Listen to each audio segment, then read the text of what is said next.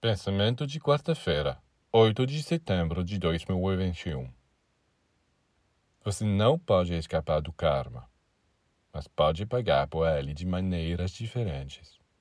A oração é uma forma de pagamento, pois na oração você coloca ouro, ou seja, tudo o que há de melhor em seu coração, em sua alma e em seu espírito.